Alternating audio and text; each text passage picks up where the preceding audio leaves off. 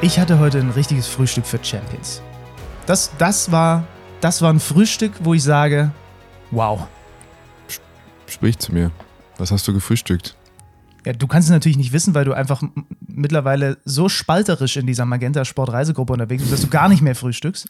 Du bist nur, noch, bist nur noch am Senden, am Content produzieren oder im Infinity Pool. Ich sag mal so, ich gucke abends noch Basketballspiele ja, okay. und gehe dann schlafen, damit ich fit und ausgeruht bin für diesen wunderbaren Podcast. Gestern haben die Leute nämlich schon erkannt, dass ich nicht so richtig frisch hier saß. Und das sollte ich natürlich ändern. Ja, vor allem jetzt, wo wir die Chartstürmer sind. Ja, über sowas damit äh, beschäftigen es wurde Mir zu, es wurde mir zugeschickt. Ich, kann, ich konnte nichts dafür. Es nee, wurde mir nee, zugeschickt. Also, ähm, das Frühstück für Champions bestand eigentlich aus dem Frühstück, was du von mir kennst, was du auch schon hier den also Hörern also geschildert hast, genau, mhm. und Joghurt und so. Aber was macht es zum Frühstück für Champions? Die gute alte Softeismaschine, die plötzlich hier unten am, Frühstücks, am Frühstückstisch mitsteht. Benny, ähm, nein. Die, ich habe zwei Tage lang hat die mich so angelächelt. Ihr habt mir davon überhaupt, ich hätte die gar nicht gesehen, dass es die gibt. Dann habt ihr gesagt, die haben hier eine Eismaschine so. Und dann hat das so zwei Tage, ist das so eingesickert. Das ist wie wenn man was im, im Amazon Warenkorb hat, zwei Tage, was man eigentlich nicht braucht. Und am dritten oder vierten Tag bestellt man es dann trotzdem. Und so war das heute mit Benny, mir. Nein. Ja, doch, also weil, jetzt wird, da wird es ganz unangenehm jetzt, dann stehst du vor dieser Softeismaschine und denkst dir, Moment mal, jetzt kommt, wir haben ja gestern Australien besiegt. Also kann ich mir ja jetzt auch ein, ein, Eis mit, auch noch mit Schoko, es war nicht nur das normale Soft, sondern mit Schokosoße. Habe ich, das war mein, das allererste, was ich heute gegessen habe. Dann habe ich erst das Brot und den Joghurt gegessen. Dann gehst du mit mir laufen, ja, heute oder morgen. Anders gewird's, oder nee, Stepper ist okay. Aber wir brauchen dich fit, das wird ein langer Ritt hier. ja, das ist aber schön, dass wir das jetzt schon mal so halb festhalten können, dass es wirklich ein langer Ritt wird. Ne? Mhm. Wir fühlen uns gut zumindest. Wir, ja. Leute, es ist der Morgen danach. Per hat, hat, ein, hat, hat nicht nur ein Grinsen auf den Lippen, sondern auch so leicht in den Augen ist das Grinsen mhm. noch da. Und das liegt einfach nur daran, dass wir gestern was, äh, was Schönes erlebt haben, alle zusammen. Ja. Ihr zu Hause, Herzlich willkommen hier bei uns im WM-Tagebuch am, am Fernseher, am Laptop, am Endgerät, wo auch immer ihr gerade unterwegs wart. Und wir beide hatten das große Glück, dass wir in dieser Halle sein durften und was, äh, was Spezielles mitnehmen durften. Das war ein spezielles Basketballspiel, muss ich wirklich sagen. Äh, einfach vom, ja, von so der Bedeutung, man, man, es war offensichtlich, dass, dass beide Mannschaften quasi wissen, wie schwierig das Überkreuzspiel gegen Slowenien äh, wird, dass irgendwie nur zwei von diesen drei Mannschaften weiterkommen. Und ähm, das war wirklich ein großes Spiel gestern, äh, auf unglaublich hohem Niveau, äh, sowohl von der Intensität, auch von, vom taktischen, was passiert ist. Ähm, ja, und dass Deutschland dann eben gewinnt, ist natürlich klar. Erstmal geht's nur irgendwie um den Sieg. Aber auch wichtig, dass es nicht das dritte Spiel nach dem Kanada-Spiel in Hamburg und dem Spiel in Abu Dhabi gegen die USA nicht das dritte Spiel wird, wo wir hinterher sagen, ah, toll gespielt, knappes Spiel, aber dann irgendwie am Ende nicht gewonnen. Von daher, das war schon richtig besonders. Da war viel berührende Sachen waren ja gestern dabei. Ah, das ist ein guter Punkt, stimmt. Wenn du natürlich jetzt das dritte Mal äh, von allen Lob bekommst, aber das Ding am Ende nicht ziehst, dann äh, ja. macht das vielleicht auch irgendwie was mit deiner Birne. Mhm. Ähm, wie fangen wir denn an? Also, wir kamen in die Halle und die größte Frage hatte sich eigentlich, wenn man so will, schon vorher beantwortet, ja. nämlich, dass Franz Wagner nicht spielt. Wir mussten es natürlich einmal dann endgültig uns verifizieren lassen. Ich habe mit dir schon ein bisschen darüber diskutiert, weil, wie soll ich das jetzt formulieren? In, in Teilen des deutschen Lagers ist das so semi-gut angekommen, mhm. dass der ein oder andere Kollege von uns mhm. quasi schon mit relativ viel Vorlauf den Australiern den Knochen hingeworfen hat. Du keine Sorge, der Franz ist nicht dabei. Den haben mhm. wir hier mit dem Boot rumlaufen sehen. Mhm. Ähm, und dann gibt es ja so diese zwei Dimensionen dabei. Der Journalist in mir sagt, naja, wenn ich halt, wenn ich die Info halt habe, gut, dann kommt es drauf an. Mhm. Also muss ich es unbedingt raushauen oder muss ich es nicht raushauen? Ähm, auf der anderen Seite äh, läuft Franz halt auch mit dem Schuh und seinen Eltern hier durch die Öffentlichkeit. Ne? Und jeder hätte es sehen können, die Australier hätten sie auch sehen können. Ja, also ich kann da tatsächlich keinen also keinen Fehler erkennen bei, bei unseren Kollegen. Erstmal ist ja, glaube ich, jeder hier mit so ein bisschen diesem Gefühl von, ich muss auch irgendwie meinem Arbeitgeber rechtfertigen, dass ich hier bin und dass mhm. du mich, dass du mir ein Hotel bezahlst, dass du mich irgendwo rüberfliegst. Das heißt, sobald du die, das Gefühl hast, du hast irgendeine Form von Information, die vielleicht von zu Hause jetzt nicht ersichtlich gewesen wäre, dann, dann glaube ich, dann musst du das einfach rauslassen. Und wenn es so wichtig wäre für den DBB, dann muss man vielleicht auch dann einfach sagen, okay, äh, Franz, geh, also hier ist ja direkt das Medienhotel. Da ist direkt ne, das Restaurant. Dann, äh, ich meine, da war dann zu seinem Geburtstag was essen mittags äh, zu einem Zeitpunkt, wo, wo man eigentlich weiß, okay, das würde jetzt nicht so laufen, wenn er, äh, wenn er spielen würde mit einem dicken Walking Boot. Man sieht sich, man läuft sich einfach die ganze, ich glaube, das ist so kompakt, man läuft sich die ganze Zeit über den Weg. Von daher sehe ich da, ähm, pff, das, das kann ich denen nicht übel nehmen es war dann trotzdem ein bisschen herzzerreißend, ihn da auf der, auf der Tribüne sitzen zu sehen, mhm. finde ich. So, das war so ein bisschen äh, äh, auf der Tribüne, auf der, auf der Bank, mhm. aber eben ganz am Ende da sitzen zu sehen, als er dann das erste Mal in die Halle reinkam. Wir standen auch, weil wir unsere Position diesmal genau an der Deutschen Bank hatten. Wir standen genau daneben, als er ja. dann kam. Und das äh, hat schon ein bisschen was mit mir gemacht. Weil man so, weil, weil ich mir auch so vorgestellt habe, wie muss das jetzt gerade sich in ihm anfühlen? So, das ist das wichtigste Spiel dieser Gruppenphase und du bist zum Zuschauen verdammt. Ja, hart auf jeden Fall. Und wieder quasi der zweite Sommer hintereinander. Ich meine, letztes Jahr hat es noch einen tollen Ausgang genommen, aber irgendwie dann dieses Gefühl, ja, zweimal hintereinander wieder dann irgendwie was mit, mit sich rumzuschleppen, irgendwie den Knöchel, ähm, das ist dann, das ist natürlich frustrierend. Äh, aber da, da geht's dann ja wirklich los mit dem, ähm, was da so für tolle Geschichten irgendwie in der Halle zu sehen waren dass es dann einfach so einfach wird, Sachen, die jeder nachvollziehen kann. Ne? Du hast eine Gruppe und du merkst dieser Gruppe wirklich an, dass sie wissen, dass Großes möglich ist und dass sie das unbedingt erreichen wollen. Ich habe, also wenn man so ein bisschen auch hört, was im Training passiert, wie was was noch für Wettbewerb ist, dass es wirklich von den von den von den Anführern da wird nicht verziehen irgendwie eine Sloppiness oder wenn es da mal nicht fokussiert ist oder also die policen sich selber einfach ähm, weil wirklich die Mannschaft weiß, ähm, dass dieses Jahr was gehen kann. Und dann siehst du, okay, jetzt gab's, daraus leitet sich erstmal große Frustration ab nach dem, nach der Franz-Verletzung. Da war die Stimmung wohl wirklich, ähm, wirklich nicht gut. Die, äh, nicht nur die letzten fünf Minuten auf dem Feld, aber eben dann auch im, im, im Hotel oder auf, auf der Rückreise dem Bus. Äh, und jetzt ist es einfach so, daraus resultiert einfach elf, es ist so einfach, elf Spieler sagen dann, okay, einer von uns kann ich dabei sein. Jeder muss bisschen mehr bringen. Und so, das war so greifbar, wirklich äh, so spürbar. Und, das mhm. war, und wenn es dann funktioniert, dann ist das schon irgendwie was, was äh, wirklich Spezielles. Vor allem gegen diesen Gegner, das gibt dann nochmal einen richtigen Boost. Ähm, Isaac Bonga ist gestartet, ähm, ja. habe mit dem Coach vorher drüber gesprochen. Easy muss in die Bresche springen.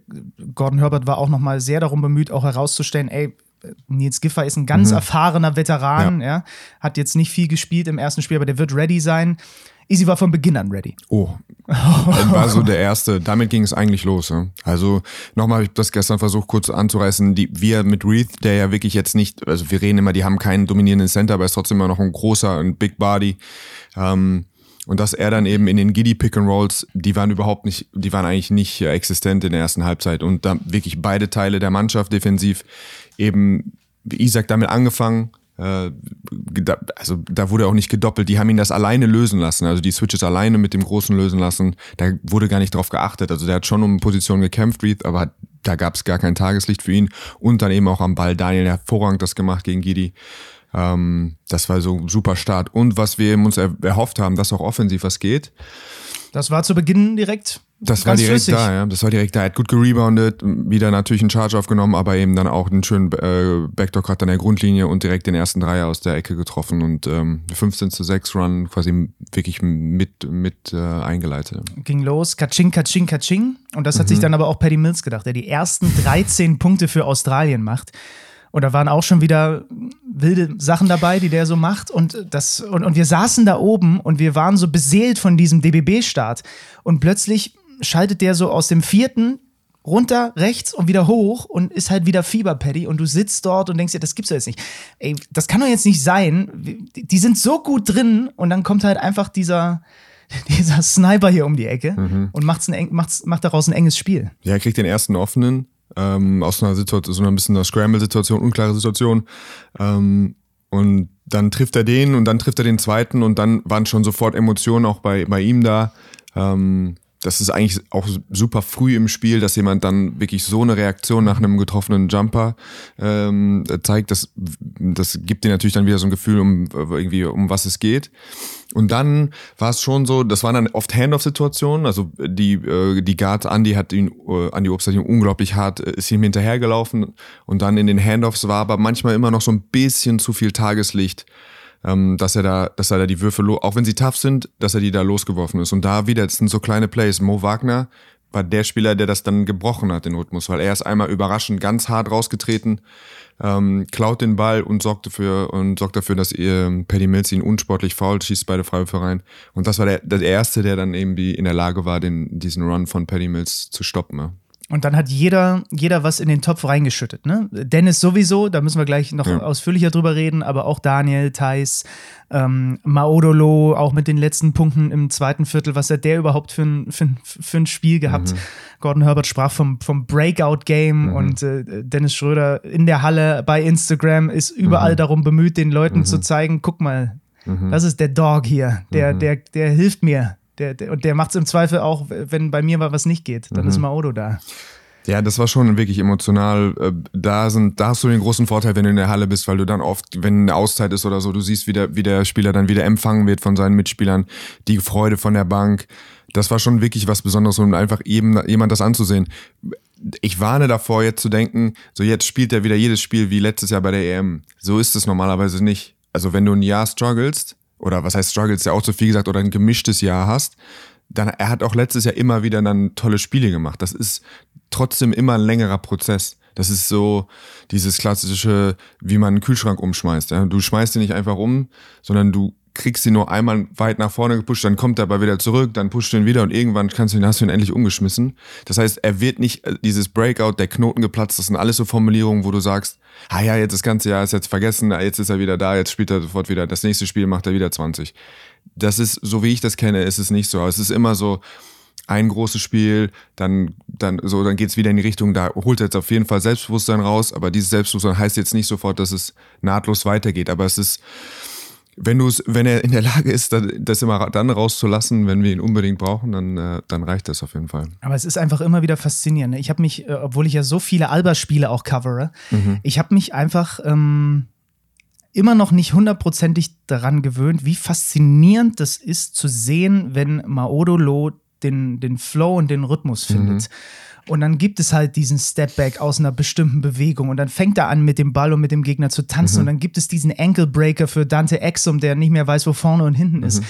Und das ist irgendwie was, das verknüpfe ich mit keinem deutschen Nationalspieler in diesem Roster so sehr wie mit ihm. Selbst wenn Dennis es fühlt, mhm. wenn Maodo es fühlt, dann ist das so richtig also du, du siehst, du spürst es einfach, selbst über Meter Distanz in der Halle, spürst du einfach, der Typ ist gerade in der Zone drin. Ja, auf jeden Fall. Ich weiß nicht, wie viele deutsche Spieler wir überhaupt hatten, die so sind. Ähm, das ist aber auch wieder für ihn dann eine schwierige Sache. Also wenn er, er ist jemand, der nicht, also für ihn ist es schwierig zu sagen, ich lasse einfach das Spiel auf mich zukommen und ich laufe einfach unsere Plays und daraus wird was, wird, werde ich ein gutes Spiel haben. Ja. Weil er alles, was er macht, oder das meiste, wo er dann eben diese besondere Qualität hat, ist was aus dem System entweder auszubrechen oder einfach sein, sich seinen Gegenspieler zu nehmen. Ich meine, das, das bekannteste von ihm ist immer, dass er den Block nicht nutzt. Mhm. Und wenn du das spürst, ist das natürlich mega geil.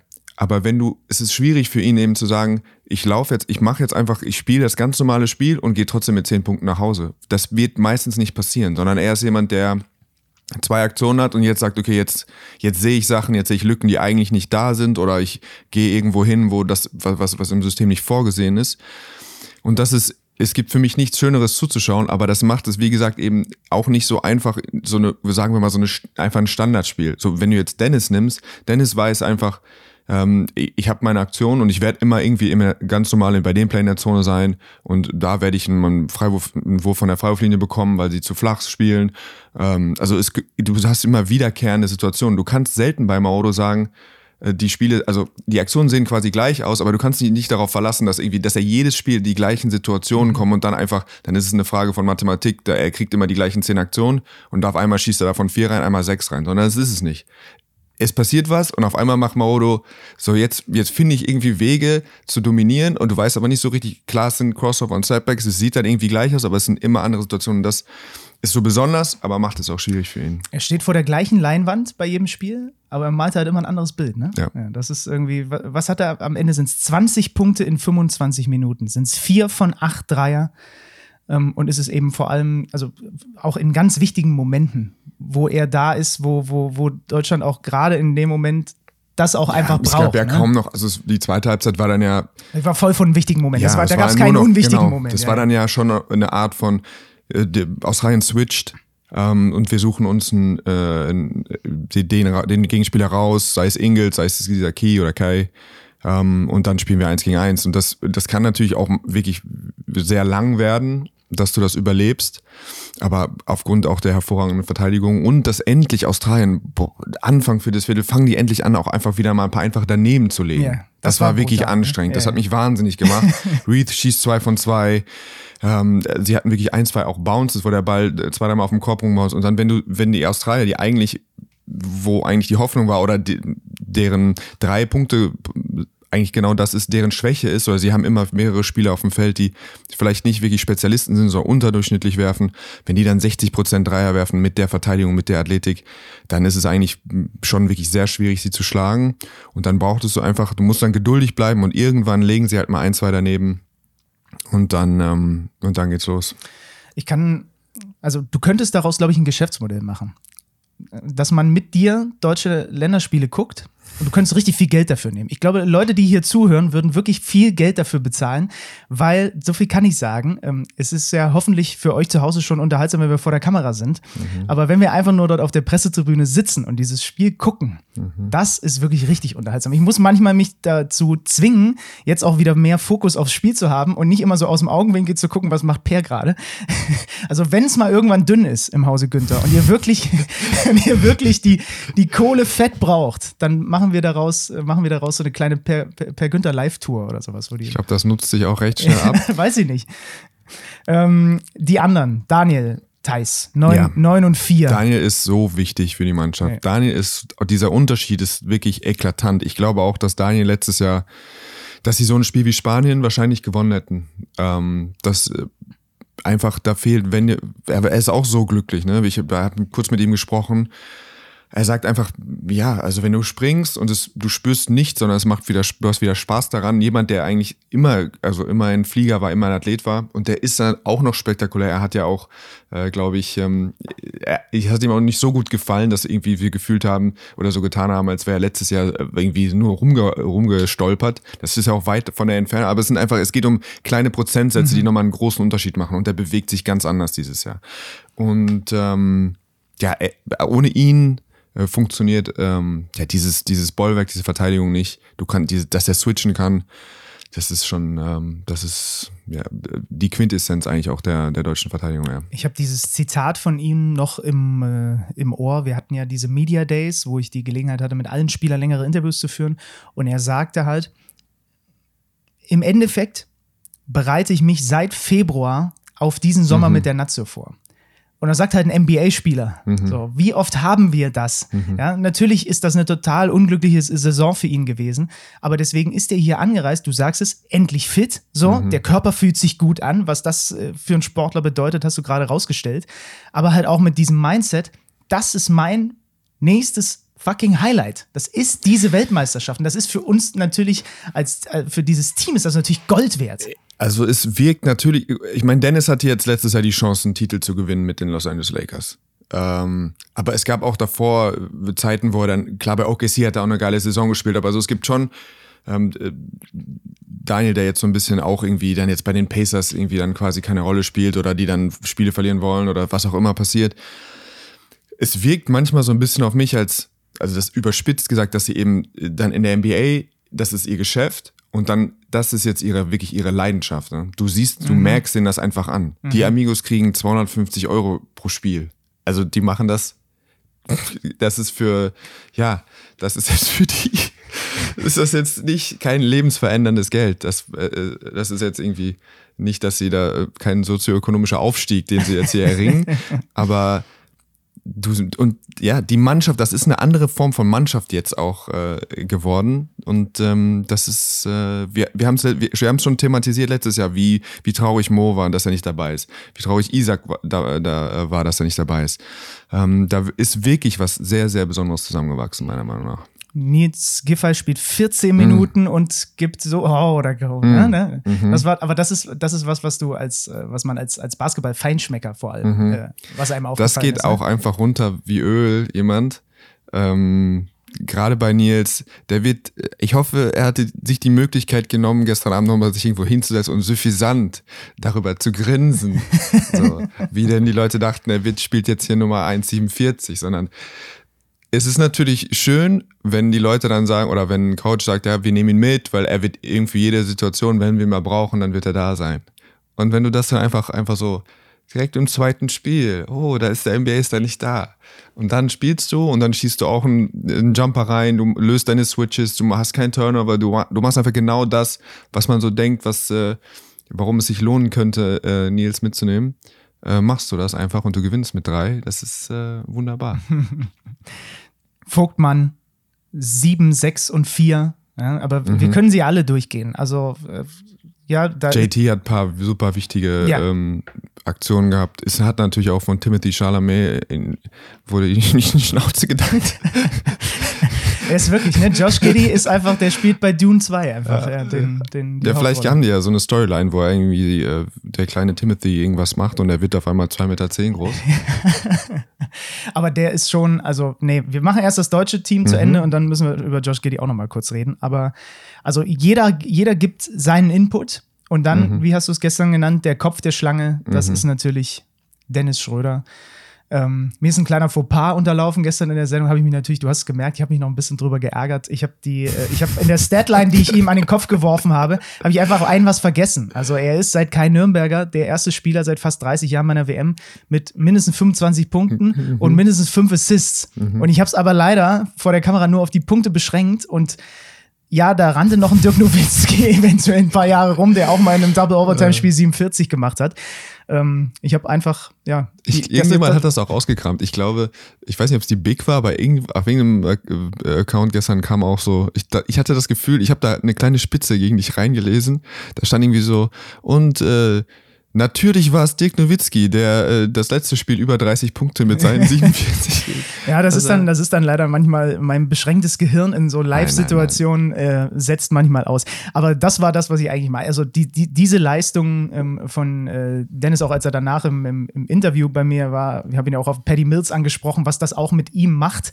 Ähm, wenn der sieht, okay, der fängt hier direkt mal mit den ersten 13 und natürlich sagt er, ey, das, das, das macht mich nervös. Ich wollte ihn eigentlich mhm. schon von Beginn an die ja, ganze ja. Zeit äh, spielen, ja, und mhm. wollte mich mit dem messen, was er dann ja auch mhm. hinten raus lang getan hat. Und dieser, dieser Mix, offensiv dieses Team zu tragen mit 30 Punkten, aber dann defensiv ja, also mhm. das ist ja. Das auch ist in Relation gesetzt zu dem, zu dem Verteidigungsprofil von Australien. Also ja. das ist nicht einfach dann 30 Punkten gegen eine Mannschaft, wo den Ball easy nach vorne bringt und dann ein entspanntes Pick and Roll nach dem nächsten läuft und dann irgendwie mit Jumpern aus dem, aus dem Halbfeld, sondern oft gegen Switches, wo er wirklich den vollen Turbo einsetzen muss, gerade in der zweiten Halbzeit. In der ersten Halbzeit war es ja eher von der Dreilinie, in der zweiten Halbzeit hat er dann auch mal wieder äh, seine, seine Drives äh, so eingestreut, aber die ja wirklich so kraftzehrende Aktion, wen oder übers ganze Feld verteidigt worden, dann muss er manchmal wirklich überhaupt sprinten, um in acht Sekunden über die Mittellinie zu kommen.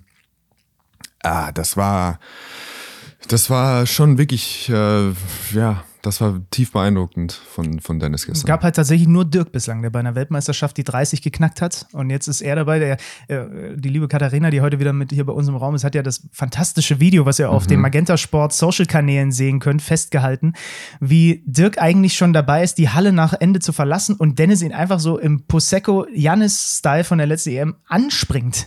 Mhm. Und ich glaube, Dirk auch für eine Sekunde erstmal kurz irritiert war, was hier gerade passiert und ob er doch mit einem Personenschützer hätte ja. unterwegs sein sollen. Aber dann hat er gesehen, ach, das ist mal, äh, das ist mein Dennis. Ja, die, auch die, wie losgelöst er nach dem nach Spielende war, war schon schön. Da war so wirklich so dieses, einfach so eine pure mhm. Freude. Das war, ähm, das war schon, das war wirklich toll. Das war gut. Und jetzt gibt es, Stand jetzt, ähm, um genau 11 Uhr unserer Okinawa-Zeit hier, gibt es äh, fünf Teams, die sich vorzeitig schon für die zweite Gruppenphase qualifiziert haben. Das ist Deutschland, das ist äh, Kanada, das ist Litauen, das ist Lettland. Wir müssen gleich noch mhm. über die verrückten Sachen reden, die da gestern auch noch passiert sind. Ähm, und jetzt kommt das Spiel gegen Finnland. Um Deutschland eine Frage muss ich noch stellen, bevor ja. Deutschland abgeschlossen wird. Ja. Wie froh bist du darüber, dass äh, Australien keine Auszeit mehr hatte, nachdem Maodo dich entschieden hat, ihn doch reinzulegen? Ziemlich. Oder? also, also ich war da unten. Ziemlich ist die richtige Antwort. Also ich, das war ja sowieso, was da hinten raus passiert ist, ähm, mit Dennis vermeintlich im Aus, aber wohl nicht im Aus. Mhm. Dann dieses Schaufeln, mhm. wo du auch drüber gesprochen hast, dass wenn, dann äh, erklärt man das jemand im ersten Viertel mhm. und nicht in der spielentscheidenden mhm. Phase, dass er das jetzt plötzlich nicht darf. Mhm. Ähm, ein Foul von, von, von Daniel Theiss, was zumindest aus meiner Position auch eher, auch eher nach viel Ball aussah und so weiter. Also war schon, waren viele, viele Widerstände hinten raus dabei, ja. Ja, aber das war vor allen Dingen, Mauro hat, glaube ich, also so wie ich ihn wahrgenommen habe, hat er noch überlegt, das auszudribbeln. Also er ist nicht direkt auf den Korb zugelaufen, um zu scoren, sondern wollte eigentlich kurz in die Ecke, ist dann aber aus der Ecke dann doch Richtung Korb. Und dann hat er ihn abgelegt und ich dachte so, hui, 1,5 Sekunden haben die noch eine Auszeit. äh, kurz Panik bekommen, aber dann ist ja alles gut gegangen. Und dann auch aus meiner Perspektive, äh, als Gidi dann da, ich glaube in Daniel, also Daniel war mir schon ich habe einen schlechten Winkel gehabt, leider. Mhm. Aber auch äh, die Nähe zu Giddy einfach nur, ich, weißt du, du weißt ja nie, was passiert. Ähm, da wurde ich dann auch nochmal kurz nervös.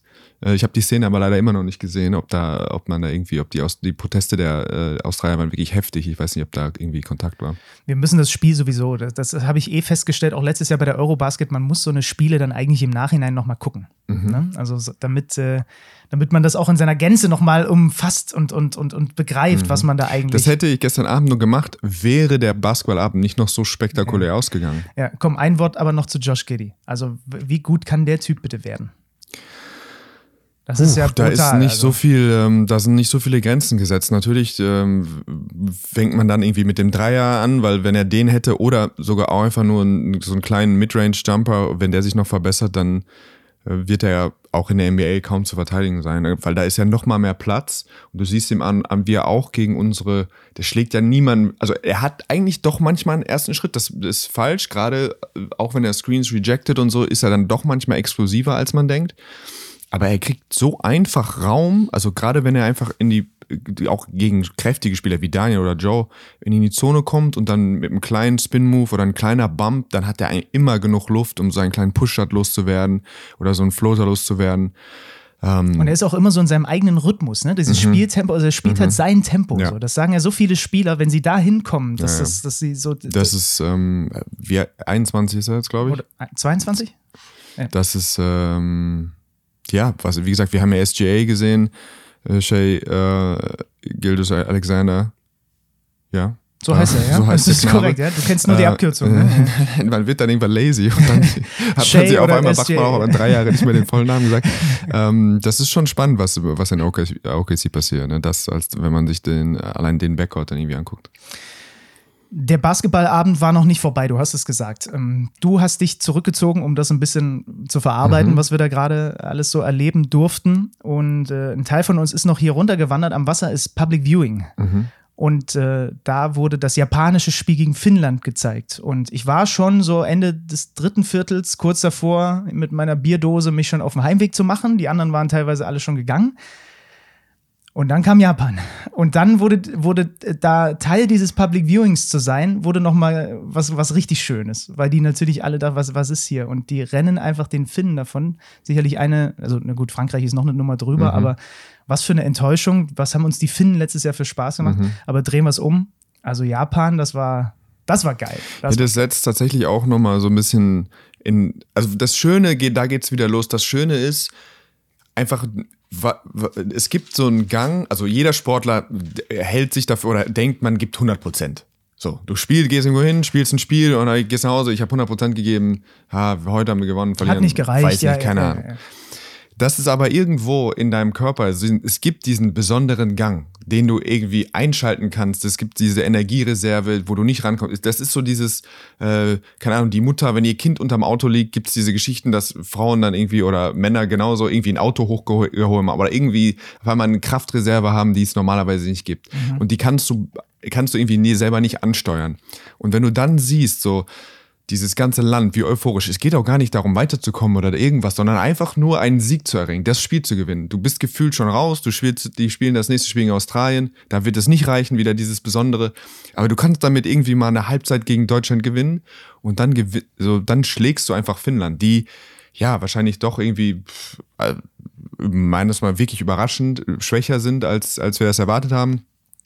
Aber dass es dann einfach wirklich möglich ist, dieser Hype, dass der dazu, dass der dafür sorgen kann, dass du Spiele gewinnst und die Leute über sich hinauswachsen. Und die auch die grenzenlose Freude, die Spieler liegen sich in den Armen und weinen, obwohl sie rausfliegen werden, aber einfach so, sie wollten ein Spiel gewinnen für diese Halle, für ihr Land und so, das ist schon, das ist, macht Spaß. Da sind eigentlich tolle Geschichten dabei. Ansonsten unterscheidet sich das japanische Public Viewing nicht so sehr vom, vom deutschen. Also mhm. es gibt noch so Anpeitscher zwischendrin, die dann die Menge nochmal Nippon, die mhm. Fans, so, äh, damit die halt auch alle mitmachen. Machen sie auch alle. Ja, hatten wirklich eine gute Zeit dort am Strand. Ähm, aber ansonsten ist es eigentlich, also hätte man auch durch äh, Kerstin und Jürgen austauschen können.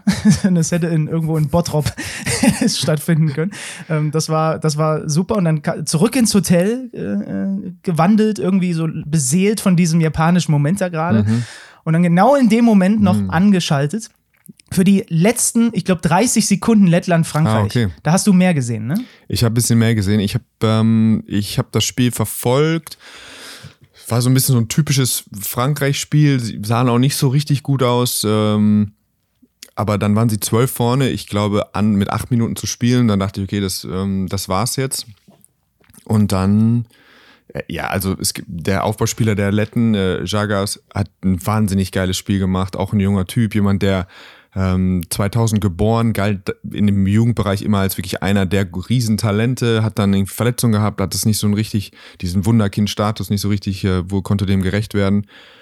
Und ja, auch wieder so eine Outer Body Experience. Einfach durchgedreht, äh, gegen diese, gegen diese wahnsinnig athletische Verteidigung der Franzosen, immer wieder mit äh, tollen äh, Richtungswechseln und so zum Korb gekommen, Dreier getroffen, dann Bertanz, der einfach, sobald er irgendwie den Korb erkennt, die Dinger drauffeuert. Am Ende zwei wirklich dämliche Fouls von, ähm, von, von Goubert, aber auch ein krasses Comeback einfach wieder. Und dann wirklich, ähm, ja, Gesichter bei den Franzosen, die es nicht glauben können ähm, dass das Turnier für sie beendet ist. Oder zumindest, dass sie jetzt um Platzierung kämpfen. Die machen jetzt einfach Platzierungsspiele, ne? ja, undankbar. Also das ist das Tolle. Wenn man sie letztes Jahr schon wirklich nicht ausstehen konnte, wenn sie irgendwie so Achtelfinals und Viertelfinals und sie da pomadig auftreten, dann freue ich mich eigentlich jetzt schon, mir mal so eine Halbzeit anzugucken, wenn es irgendwie um Platz 15 geht gegen Angola. äh, gucke ich mal, wie sie da äh, ob sie da irgendwie den Charaktertest. Ja, ja. Äh, wir tragen hier immer noch das, das französische Trikot. Strengt euch an, wie sie das meistern werden. Deutliche Siege für Litauen gegen Mexiko. Ähm, de ganz deutlich, Kanada hat einen neuen Assist-Rekord aufgestellt. Mhm. 44 Assists gegen den Libanon. Ähm, die Dominikanische Republik schlägt Italien. Mhm wie, da wäre ich direkt nervös. Drittes Viertel, ich glaube, über 30 zugelassen, die Italiener gegen die Domrep. Ist immer noch der gleiche Coach übrigens wie bei der WM 2019. Ja. Da, dessen Gesicht hat sich bei mir auch oben mit auf die Festplatte gebracht. Das Spiel habe ich noch nicht gesehen. Pozzecco auch rausgeflogen, auf jeden Fall wieder. Verwunderlich. Das ja, ist überraschend, überraschend eigentlich. Und wohl der, ähm, der Experte, also mein Pendant, äh, hat wohl Headset abgenommen zum Spielfeldrand, um einfach dem Schiri äh, die Meinung zu machen. Was? Ja.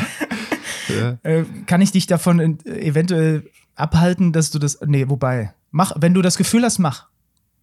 Wenn nein, nein, das ist, da muss man schon ein bisschen Klasse, müssen wir uns hier schon bewahren.